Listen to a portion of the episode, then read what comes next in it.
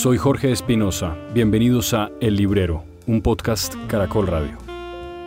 Llegamos a ustedes gracias al apoyo de Tecnoglass y de su presidente Cristian Daes, que creen en este proyecto cultural, que han creído en el librero. Hoy hablamos desde prólogo de Antonio Mancini y su primera novela, Pista Negra, un italiano. También hablamos del ganador del premio Goncourt, el francés Hervé Letelier, y su libro La Anomalía, de Javier Cercas, español, que publicó recién Independencia, y también de los cuentos de Dennis Johnson, el escritor que nació en Alemania, pero que es estadounidense y que ya murió. Se llama El favor de la sirena. Antes habíamos recomendado de Dennis Johnson Sueño de trenes. Bienvenidos. No tuve otra alternativa que hacerle caso, mi querido Mauricio. Usted me dijo ya hace unos cuantos meses que leyera un italiano que escribe novela negra, Mancini, y en el último episodio me llevé uno de esos libros. Creo que es su primera novela, de hecho, Pista Negra, ¿no? Pista Negra. Y Rocco Schiavone. Ro Rocco Schiavone. Jefe. Y le quiero decir que me gustó mucho. ¿Cómo le va? Eh, me va... ¿Para qué le cuento cómo me va? Estos últimos dos meses han sido catastróficos, pero hablando de Mancini y Rocco Schiavone, la primera novela, como siempre yo le he dicho no solo a usted, sino a muchos de mis clientes, la primera novela siempre es la más floja, de un eh, inspector, un comisario, un detective. Y yo creo que es la más floja porque aún se está modelando el personaje que es lo que pasa un poco con, eh, con Pista Negra. Como que Rocco está todavía en formación. En la siguiente, que es La Costilla de Adán, vemos un personaje mucho más sólido, mucho más... Lo que yo llamo es un personaje que uno le puede dar la vuelta. y ya en la tercera, pues la cosa sigue mejorando y ya de ahí para adelante va disparado. Hasta ahora, en Colombia creo que han llegado cinco novelas de Mancini y sé que ya hay traducida una más y sé que en italiano hay tres más. El problema es que creo que no la van a traer. ¿Por qué? Esas teorías que tienen las editoriales, que eso, que la novela negra vende poco y que son librerías muy puntuales que venden poquitos libros y todas esas pendejadas que se les ocurren. Y yo no sé, yo no creo que yo venda poquitos libros de Mancini. Creo que he vendido mucho Mancini. Eh, me está pasando lo mismo con Luis Penny, que a mí me encanta.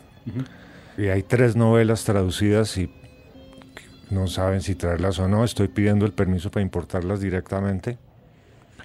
Hay tres o dos novelas de Camilleri ya traducidas y tampoco están en lista de traerlas. Entonces, pues si no las trae la distribuidora o la editorial, va a tocar importarlas. Es curioso eso, yo no pensaba mientras usted decía la teoría curiosa de las editoriales que a mí se me ocurre que es más bien al contrario, como si hay una buena manera de acercar a una persona que no tiene el hábito de la lectura a ese hábito, es probablemente ese género de novela negra, porque es un género entretenido, divertido y con frecuencia muy sencillo de leer. sí. Es muy fácil de leer. Es un género que acoge al lector y lo mete en la historia y lo lleva rápidamente por la historia y el lector ahí decide con quién se va, si con los buenos o con los malos, si es que hay buenos y si es que hay malos.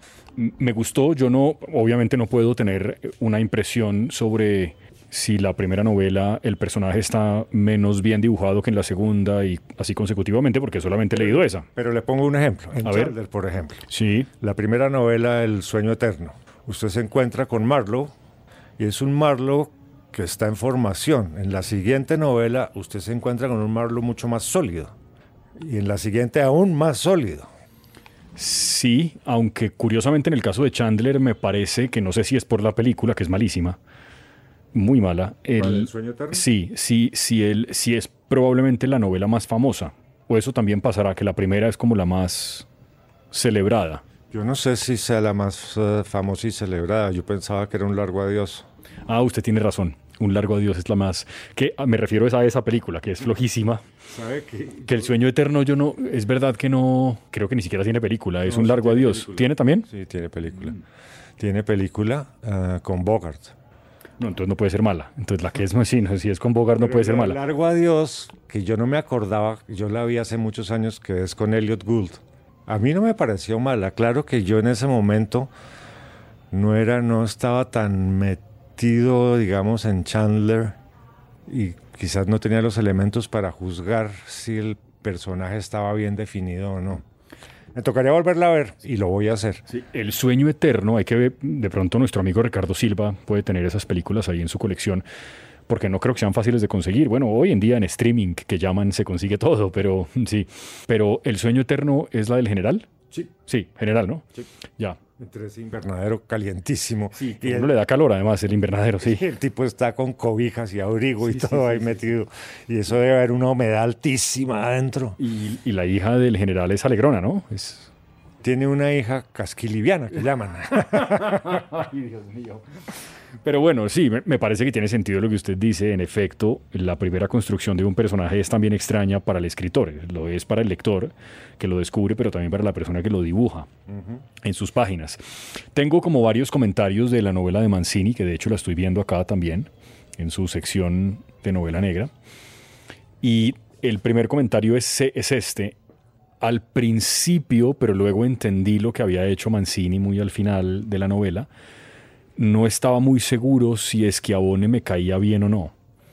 A diferencia de lo que me pasa con Marlowe, que desde las primeras páginas es un sujeto que me parece... La palabra no es amable, porque Marlowe es cualquier cosa menos un tipo amable, pero me cae en gracia el personaje. Con este no estaba muy seguro, porque hace cosas durante la novela, en historias que digamos son paralelas a la trama central de la novela, que son un poco extrañas se burla de los policías torpes y se muere de risa de, los pueblerinos que le han tocado en ese rincón de Italia al que ha llegado por una especie de castigo que ahí medio explican, extraña su ciudad, que es Roma, ¿no? Roma, romano él. Pero también hay algo ahí con la esposa que luego descubrí, no voy a contar qué es porque daño una parte esencial de la novela que, que no me gustó. Y, y se, lo, se lo dije y usted me hizo un comentario sin tampoco dañar la trama. Pero eso me pasó al principio. Ya luego me parece que Schiavone sí me cae muy bien. Sí, me parece un gran personaje. No, no me pareció forzada la historia para nada, como que siento que muchos escritores de novela negra tienen el gran desafío de que uno se crea la historia, de que lo que estén contando tenga un cierto sentido y que uno pueda ver cómo lo resuelven bien. Y eso vale en la medida en que la novela negra también, como en general la literatura, a medida que las páginas avanzan, usted va poniendo las fichas de lo que lee como en un rompecabezas perfecto. A veces eh, el rompecabezas como que no entra bien y usted trata de meterlo a la fuerza, pero como que no. En esto no, no tuve esa impresión, o sea que me parece que es un triunfo de Mancini. Me gustó la descripción del ambiente en el que está, creo que el frío se siente mucho. Y el frío que siente sobre todo es que Abone, que viene de Roma, pues que obviamente no tiene una temporada invernal más larga que el invierno que yo no sé qué tan fría será, pero claramente menos que en el lugar en el que está. Además con menos nieve, ¿no? Ah, ah, claro, además con menos nieve, que es lo otro. Me gusta, no sé si se mantiene el personaje, el, segundo de él, en las novelas posteriores. Todos los personajes se mantienen. O sea, todas las novelas transcurren en este mismo lugar. Hasta donde la última que se publicó, sí. Bueno, este personaje que es como el ayudante. en la última él regresa de, se sale de Aosta y va a Roma para averiguar y arreglar unas cosas. Ah, pero todas son en Aosta. Aosta, ¿no? ¿Eso existe? Eso existe, claro. Y no solo existe, sino me da risa porque a cada rato en el crucigrama sale ciudad italiana en los Alpes. claro, y usted la tiene identificada, pero plenamente. Ah, bueno, perfecto. esa referencia está buena también, ¿no? Con frecuencia en los sitios a los que hacen referencia pues no, no existen. Entiendo que el otro italiano se inventa la ciudad, pero no los pueblos circundantes, ¿puede ser? Camilleri, Vigata sí es un pueblo inventado, pero el resto, Montelusa, Monte, todo lo demás no. Entonces le decía que el segundo de Schiavone, que es como el agente de la policía que lo acompaña, que un poco es policía porque le tocó, pero no es que sienta una particular devoción por el uniforme, pero lo hace bien, es un hombre claramente inteligente y que es capaz de seguir el ritmo de Schiavone. Ese personaje me parece muy simpático también, eh, me, me gustó mucho ese personaje. Y el crimen es aterrador, pero, pero al final como que la exploración de los motivos me parece que también están muy bien contados, como que es muy... Uno se puede imaginar esa situación como una situación de la vida real, como no me parece que se haya inventado un crimen por allá sacado de... Está bien, todo puede en efecto pasar. Yo no sé si él tiene algún tipo de entrenamiento o sabe alguna cosa como de, de investigación policial, pero es bastante técnico todo lo que cuenta y parece que está como muy bien contado. La, el, el forense me parece un gran personaje, el italiano este, que es un tipo culto con el que habla de el doctor este, que, que, es el que le cuenta a la gente cómo ha muerto, también me pareció un gran personaje. En fin, la novela me gustó un montón, me la devoré como en una semana. La novela es muy buena, tiene muchos aires de Camilleri. En Camilleri también hay un forense que es un personajazo. Muy bueno pero se la pasas peleando con, eh, con Montalbano. Como, como, aquí, un poco, ¿no? Sí. Pero la pelea en el otro sí es a muerte, pues. pero es un súper personaje el forense que hay en, eh, en Montalbano, el doctor Pascuano. Aquí está muy bien ese forense, en la medida que si usted va a seguir leyendo, se va a entusiasmar mucho más con las cinco novelitas que hay. Yo no, yo no sé si a mí me cae bien o me cae mal es que abone Así como tengo un amor entrañable por Montalbano. ¿sí? ¿Por este no, no sabe bien? No lo sé, pero, pero quiero saber más de él. bueno, ese es un buen inicio, sí. Sí. Eh, ¿Eso es importante en las novelas en general, más allá del género policíaco?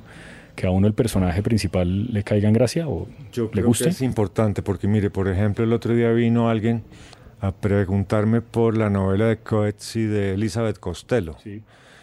Y yo le dije, ¿usted para qué quiere leer Elizabeth Costello? Esa vieja es insoportable. bla, bla, bla, bla, bla. Le eché una cantaleta y el tipo me miraba con una cara. Y me dijo, ¿pero por qué me dice todo eso? Le dije, no, es que a mí me cae muy mal, pero tenga la novela. Y es coheche, ¿no? Bueno, sí, pero es insoportable Elizabeth Costello. Y en Hombre Lento, que también sale, es insoportable esa señora. Pero bueno. Cuidó bien. No importa. Y la, y la, compró finalmente. Pues él venía buscando esa novela y no se esperó que yo le fuera a echar semejante sermón. No, pero es que los libreros tienen como los médicos objeciones de conciencia, ¿no es verdad? Un poquito, sí. sí. Claro, por favor. Pero es que es muy antipática, es muy desagradable. Pero los personajes de Coetzee son un poco así todos, ¿no? Digo, es que sus novelas son novelas poco frías, como Desgracia, por ejemplo, es una novela como el nombre, es una cosa, uno sale de la novela como que necesita leer alguna cosa, ojalá ilustrada, o sea, es como muy es pesado la, todo. La mayoría de las novelas de Coetzee, el tipo lo que coge es que calienta un puñal.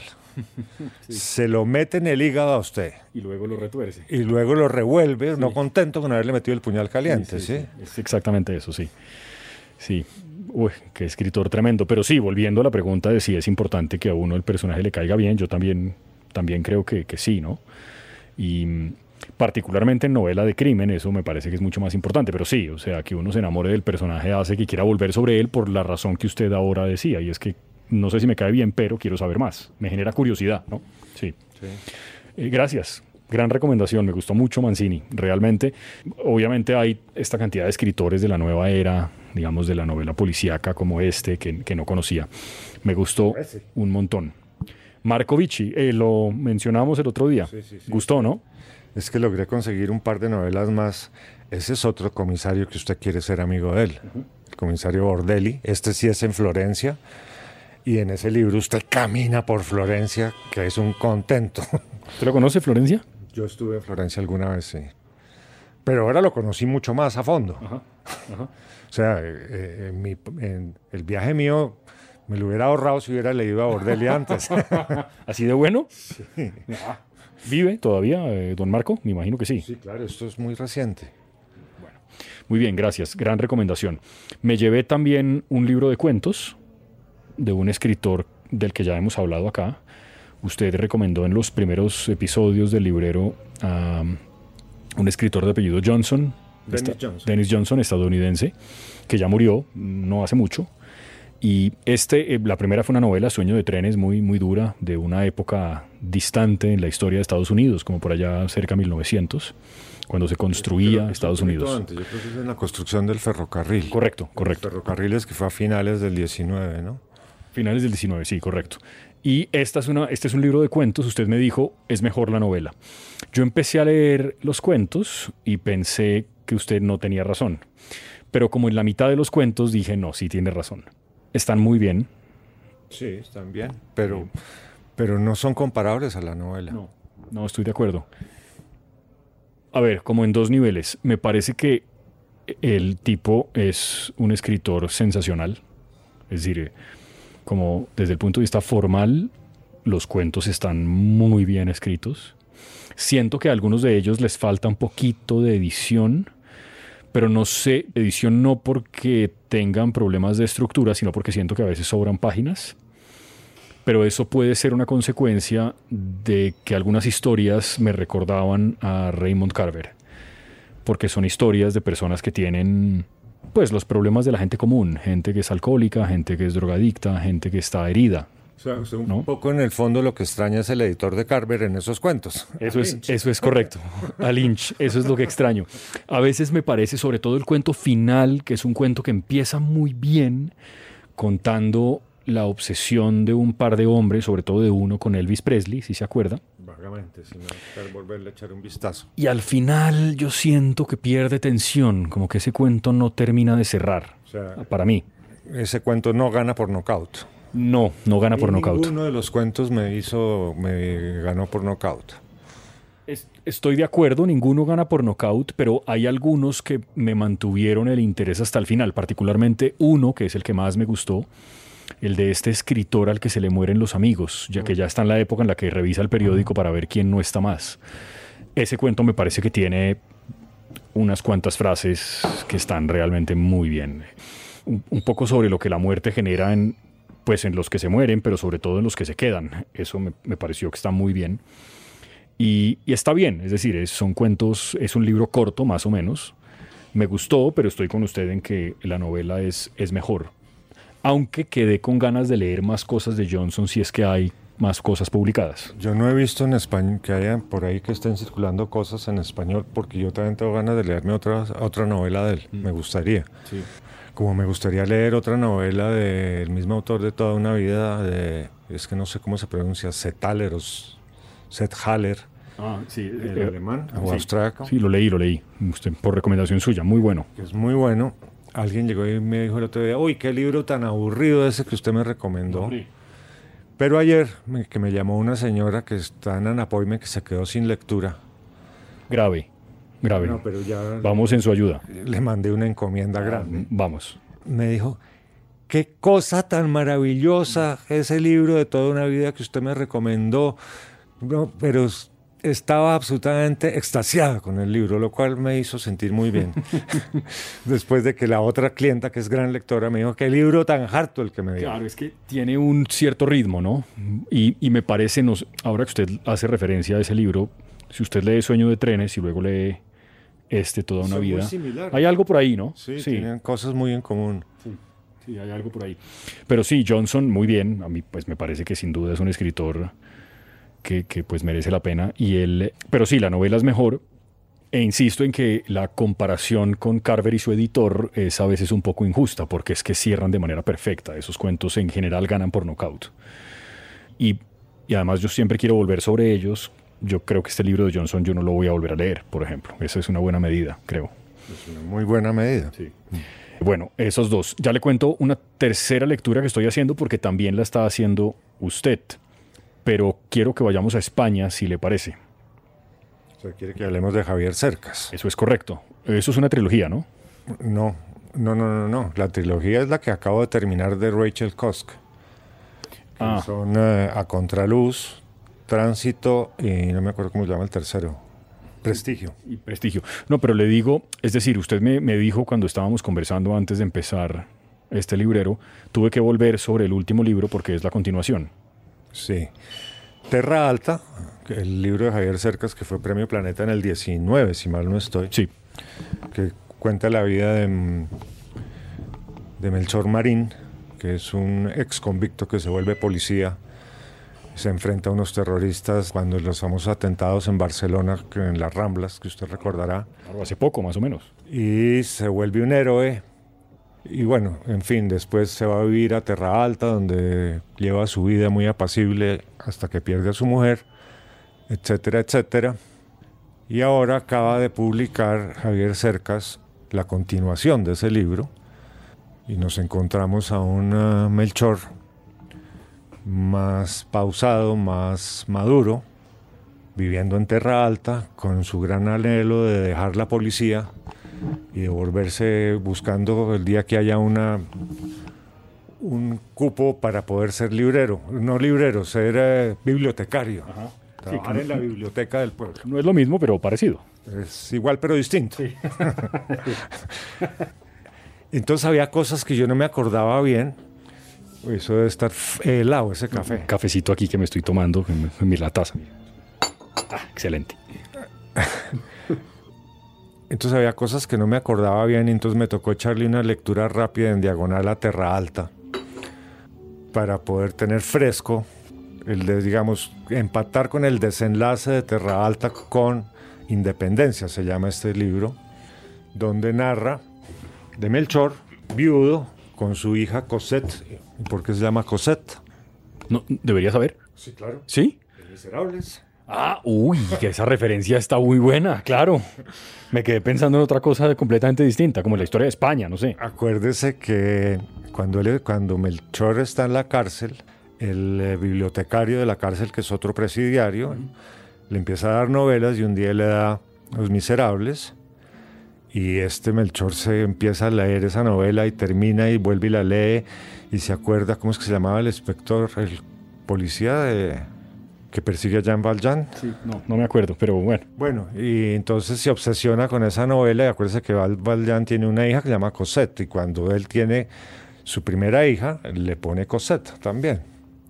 el hecho es que llaman al, al policía Melchor Marín a investigar, a que ayude a investigar un caso de chantaje que le están haciendo a la alcaldesa, a la alcaldesa de Barcelona. Eh, Javert, Javert, es el inspector, ¿no? Jalabert. Jalabert, sí. Pero yo estoy ya en la alcaldesa de Barcelona. Sí, perdón, qué pena, es que ajá, volvamos a cercas. Entonces, lo llaman a que ayude a investigar un caso y se reencuentra con uh, viejos con el que había sido su jefe en Terra Alta, que ahora lo trasladaron a Barcelona, que es el comisario Blay, con el sargento Vázquez, creo, y otro poco más. Es un caso complicado porque es un caso en que están chantajeando a la alcaldesa de Barcelona por un video y le están pidiendo una plata para que no difundir el video, que es, parece que tiene un contenido sexual bastante fuerte. Oh. Entonces ahí entra esta en la novela y esa es la historia de la investigación de, del chantaje, ayudado pues por los otros. El desenlace, aunque algunos lectores me dijeron ese desenlace yo lo intuí desde el comienzo, deben ser muy listos. Porque ¿Usted no? Yo no lo intuí desde el comienzo. Y al final, el final queda como abierto para una siguiente novela, me da la impresión. ¿A usted le gusta ese escritor, no es verdad? Cercas me gustan algunas cosas de él. No, me parece que sea un escritor que uno siempre quiera estar esperando su siguiente novela. Cercas tiene Los Soldados de Salamina, que es una novelita extraordinaria. Digo novelita no despreciativamente, sino porque es muy corta. Tiene una crónica del golpe de Estado en España en el 83 creo, 84, que se me olvidó cómo se llama la crónica. Usted debería saber.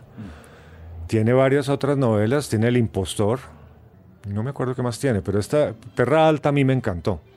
Y esta me gustó, es una novela que se lee bien. Me demoré tiempos, le dije, porque como ando tan preocupado no me puedo concentrar en la lectura y no estoy leyendo muy juicioso.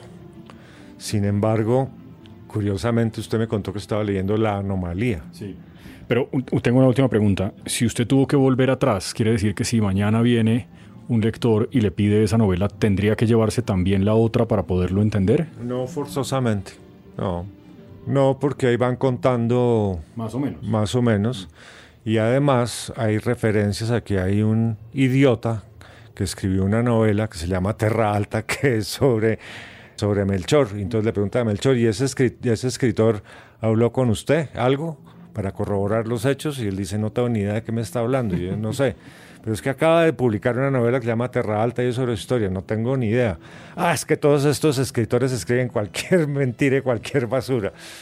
Y hablan varias veces de la novela de Terra Alta de ese tal escritor Cercas. Ahora sí, entremos al libro del que conversamos no muy extensamente, casi nada, de hecho, durante, durante la semana, porque yo le mandé una foto de lo que estaba leyendo y usted me dijo, yo también lo comencé ya. Acabo de comenzar. Y, sí, acabo de comenzar. Y, y usted me puso, espere, lo termino y le cuento. Usted creo que va un poco más adelante que yo. Es un libro que a mí me lo envió la editorial y debo confesar que la razón por la que lo leí yo no a mí no me hacía ningún no tenía ninguna referencia de Hervé Letelier y pero ganó el Goncourt y pensé, bueno, de pronto vale la pena mirarlo. Goncourt, un premio pues que es importante, lo ganó Patrick Modiano, por ejemplo, y lo han ganado creo que Little también, lo han ganado algunos escritores Julebeck también creo que ganó el Goncourt, en fin, hay varios escritores buenos, por lo menos muy reconocidos que lo han ganado.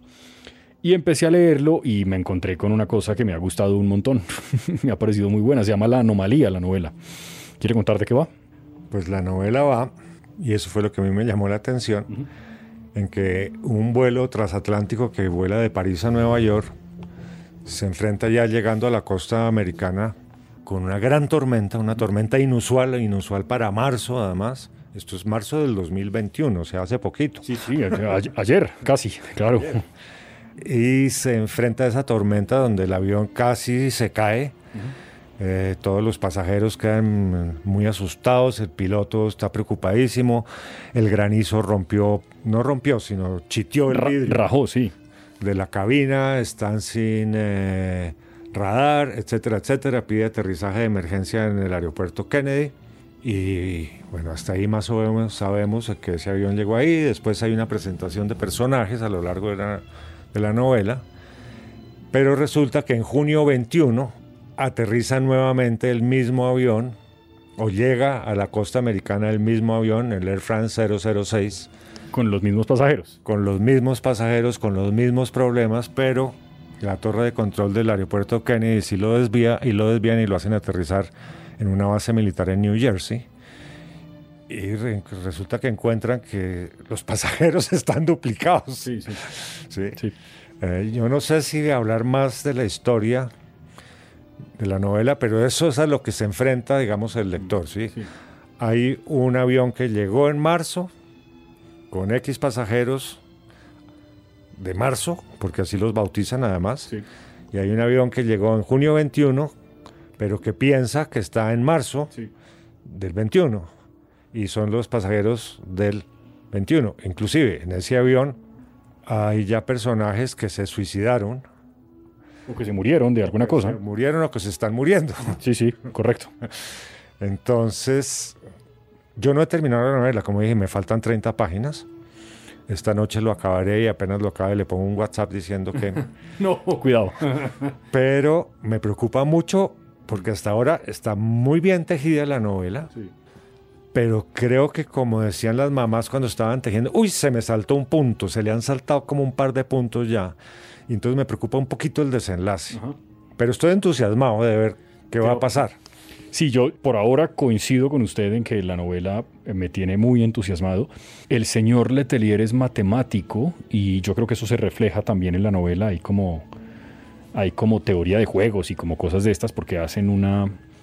Obviamente el gobierno americano en el que el presidente es un idiota, eh, porque el general es un tipo muy inteligente, un tipo preparado, como, no, pero el, presidente es un idiota absoluto. Hacen como una, como, ¿cómo se llama eso? Una convocatoria de grandes sabios de distintas disciplinas encabezadas por un personaje que está, que es muy divertido, que es un nerdo muy divertido, muy nerdo como de manual, con camiseta rota y tal. Y él sugiere a unos expertos para que traten de entender qué es lo que ha ocurrido. Y entre esos expertos hay físicos, matemáticos, probabilistas, que es este personaje, eh, la que posteriormente será como la novia, que también es, la descubre uno muy rápido. Y a mí me, me entretuvo mucho la primera parte cuando hacía la presentación de algunos de los pasajeros de esos vuelos. El primero de ellos, un asesino a sueldo, una especie de sicario que tiene una doble vida. Ese me parece un super personaje. Ese personaje solo daría para escribir una novela sobre él. Es un super personaje. ¿No es verdad? Pues muy bueno, muy bueno. Cómo se convierte en eso, cómo descubre que tiene la sangre fría para dedicarse a ese oficio, cómo planea la primera muerte, en fin, eso me parece... Es el que se escapa, ¿no? Es el que se escapa, claro, en las primeras páginas es el único que se les vuela, sin saber que es un duplicado, por supuesto, y yo asumo que se va a encontrar a sí mismo, pero no, no estoy seguro. No, no, por favor, no, tranquilo. Pero, pero me gustó mucho este señor Letelier, yo no había leído nada de él, entiendo que es sobre todo un traductor, pero no solamente, he escrito también creo que novelas, algunas otras, y cuentos y teatro. Yo, no lo conocía. Pero yo tampoco lo conocía. Y la verdad, cogí ese libro por lo que dice atrás. Es la primera vez que lo que dice atrás me hace leer un libro porque usualmente no. Es decir, que el Goncourt no nos impresionó. No. No, para nada. No, no, no. ¿Pero, por ¿Pero por el Goncourt en particular o porque los premios me da? No, es que los premios a veces son muy buenos y otras veces son flojísimos. Sí. ¿La referencia de que lo ganó Modiano no nos conmueve? No. Pues sí, pero es que hay mucha gente que se ha ganado el concurso muy buena y gente muy mala también, y no los voy a nombrar. Ay, hombre. Pero, pero está, está muy bien, una buena novedad. Claro, pues habrá que ver, como usted dice, si al final él logra cerrarlo bien, ¿no? encajar las piezas de ese rompecabezas. Es difícil cerrar eso, mm. Porque acuérdese además que cuando empieza el presidente a hablar con otros presidentes, sí. empiezan a aparecer fenómenos iguales. Sí, otros vuelos iguales, sí. Sí, yo, hay un montón de referencias como a la, pues, un montón de referencias no, pero hacen referencias a símbolos de la cultura popular, Matrix, por ejemplo, pero también a Descartes, explicado de manera más o menos precisa. Yo recordé mis profesores de la Universidad de los Andes de Descartes, ponían siempre este ejemplo en un parcial cómo resuelve Descartes la duda de si el ser humano es una máquina o, un ser que existe, como en alguna dimensión que no sea desconocida. Pero eso se lo Y eso existe. Eso se lo, ¿qué, personaje? Meredith es la novia del probabilista que en un... usted se inventó que es la novia. Pues, pero se dan besitos y tal, ¿no? Pero no, no. se gustan. Vamos a ver en qué terminan, pero... pero no se gustan, sí, un poquito.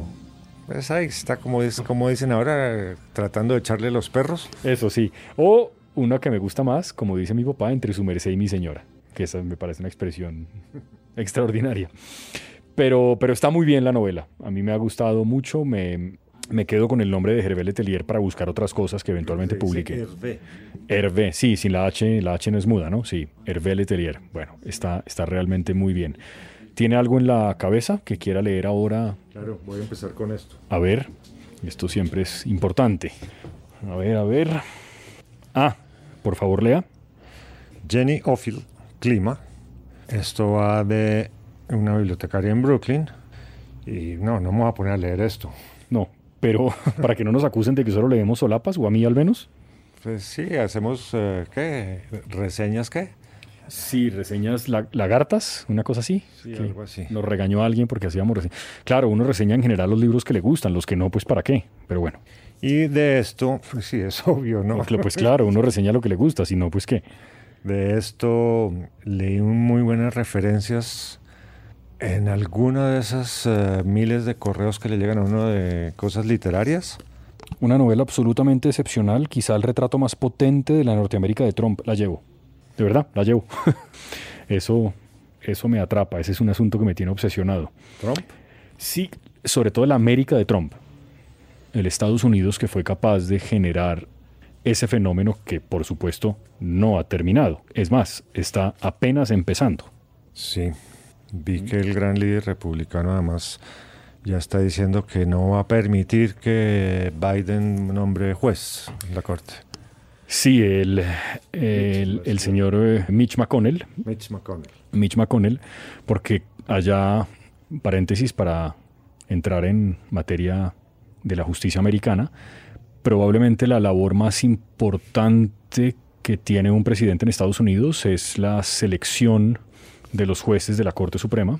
Son nueve. Y hay algunos de esos jueces que están muy cerca de retirarse, bien sea porque pueden morir por la edad que tienen. Pasó hace poco con con Ginsburg, pero también o porque se aburren y porque no quieren estar más en el cargo. Cuando sienten que ya no están en el uso pleno de sus facultades, pueden retirarse. Pero son cargos vitalicios. Y le corresponde al presidente en ejercicio, demócrata o republicano, hacer ese nombramiento. Trump nombró tres y con eso le dio la vuelta a la mayoría de la corte, que ahora es más conservadora que liberal, cosa que no tendría un problema porque hombre, representan también a un montón de gente, pero a Obama le hicieron gato por liebre, se dice, ¿no? Y no le dejaron elegir a uno, Merrick Garland, que hoy es fiscal. Y entonces, y fue este mismo señor McConnell el que no lo permitió con el argumento de que en el año electoral tenía que elegirlo el presidente que viniera, que fue exactamente lo que ocurrió con Trump. Y, después de una respuesta toda babosa cuando le hicieron la pregunta por qué trancó a Obama y ahora sí permite. Sí. Y dio una respuesta muy babosa. Pues, porque es que no tenía ninguna explicación. Eh, y si ahora está diciendo eso, me parece pues el peor de los mundos, porque ahí sí la balanza quedaría completamente inclinada hacia pues hacia un partido político que se supone que la Corte Suprema de Justicia en Estados Unidos debería ser un órgano apolítico, claro que todo el mundo sabe que es político, pero por lo menos que lo disimulen. En fin, eso lo, quiero leer, estoy con usted. Eso es un asunto muy interesante. Yo no la conocía a ella, no sé si usted tenía alguna referencia de la señora. No tenía ninguna referencia de la señora y esto fue algo que me llegó de esas cositas que llegan con reseñitas de libros o con apuntes de libros. Cortico además, que me gusta eso. Y me habla muy bien del libro y eso hay que leerlo. Y hay que leer una cosa que creo que llega hasta septiembre, que se llama Trilogía de Copenhague o de Copenhague. Lo edita Sex Barral y creo que es una obra maestra. Eh, ¿Policiaca o...? No, no, no, no, no, no. No, no. no. Es escrita por una mujer cuyo nombre tengo allí apuntado porque tomé los datos, porque creo que lo leí cerca a esto. Y la comparan con la trilogía de Rachel Kusk. Que reseñamos en el último episodio. Exacto. Nunca nada es tan así, se llama para que lo busquen. Eh, bueno, mi querido Mauricio, pues muchas gracias. Quedo entonces con esto de Genio Phil Clima, me lo voy a llevar. Traducción de Eduardo Jordá, catalán, supongo, el señor. Oh, tengo una queja, no, no sé si, hombre, no es tan extremo como para cerrar el libro, pero y qué pena con los amigos españoles, entre otros mis jefes en Caracol Radio, pero las traducciones españolas son aburridísimas. ¿No será que hacen alguna para gente latina? Es insoportable de verdad. Yo creo que han mejorado porque las de Rachel Cusk están bastante pulidas. No, no encontramos el tío y me la suda y el gilipollas. y, Pero yo creo que eso es descuido editorial. El uso de los verbos es hartísimo. Deberían usar un lenguaje mucho más neutro. Claro, por favor. Pero salvo ese amargue, para terminar, le haré caso con, con, esta recomendación de una recomendación que le llegó por ahí, por una de esas reseñas de libros. Y eh, gracias a ustedes por acompañarnos. Ojalá puedan descargar este episodio del librero, es muy importante. Y si lo pueden compartir con sus amigos o con la gente a la que le interese el mundo de los libros, sería maravilloso. Gracias, como siempre, a Tecnoglass, porque es nuestro patrocinador y gracias a Tecnoglass este librero existe. Y nada, nos oímos dentro de un mes más o menos con otras recomendaciones. Espero que se pueda tranquilizar y que lea un poco más, Mauricio.